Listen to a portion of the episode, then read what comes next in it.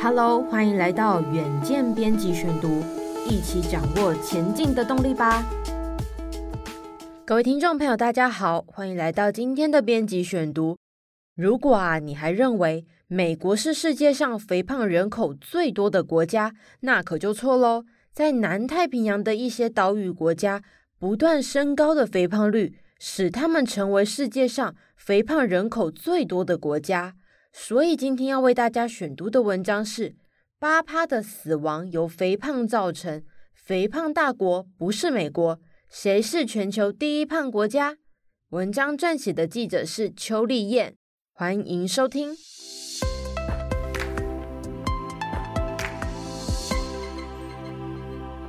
根据数据网站 Our World in Data 的世界肥胖地图，太平洋岛国诺鲁。的肥胖率高达六十点七 percent，夺下世界第一胖。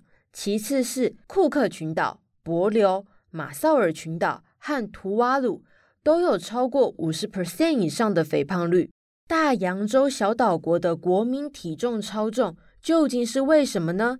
主要是这些小岛啊，在二战之后曾成为澳大利亚、美国、英国和法国等国家的殖民地。因此带来的饮食以及社会变化，使这些小岛的肥胖率逐渐上涨。但是呢，虽然美国不是全球胖子最多的国家，不过呢，国民的肥胖程度啊也不遑多让。二零一六年，超过三分之一的美国成年人属于肥胖体质，几乎比印度多了整整十倍。中东地区是另一个肥胖盛行地。生活富裕程度呢，已经超过地球平均水准的杜拜，为了控制国民的肥胖率，用尽了心思，甚至呢，曾经十分简单粗暴地祭出减肥换黄金的措施，参加者每减一公斤体重就能获得一克的黄金，条件是至少要甩肉两公斤，引发了全球的关注。在中国呀。肥胖率则从一九七六年的零点五 percent 上升至二零一六年的六点六 percent，四十年就膨胀了十二倍之多，高达十四亿人口的减肥商机不可小觑。运动科技公司 Keep 在二零二一年就宣布已经完成了八千万美元的一轮融资，本轮融资呢，估值超过十亿美元。成为中国运动健身领域的第一个独角兽公司。国民肥胖程度与国民富裕程度有关联吗？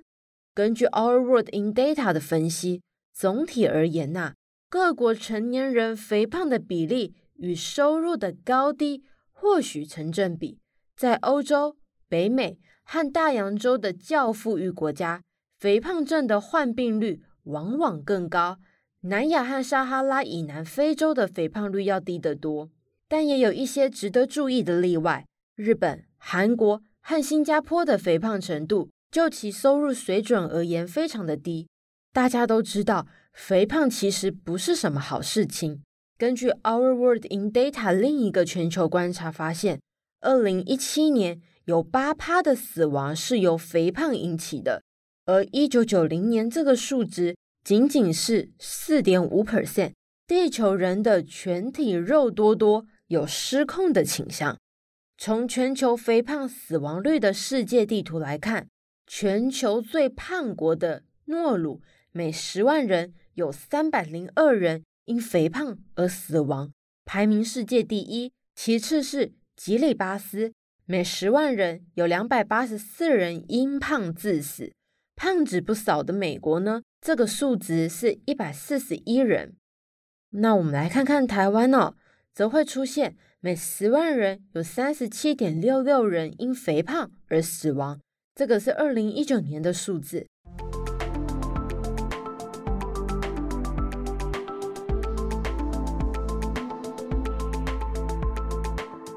围观来看各个国家啊。肥胖率和死亡率的关联在世界各地差异很大，各地肥胖死亡率的数值相差可达十倍。比如，在许多中等收入的国家，特别是东欧、中亚、北非和拉丁美洲，二零一七年超过十五 percent 的死亡归因于肥胖。在大多数高收入的国家，这个比例在八趴到十趴之间，这大约是许多中等收入国家的一半。那么，Our World in Data 就如此解读了。显然，不仅肥胖会影响健康，其他因素呢也会起了作用，包括潜在的健康状况，再如酗酒、吸烟以及其他生活风险因素和医疗保险系统的健全与否。无论如何，肥胖之于一个国家的竞争力，始终是必除之恶。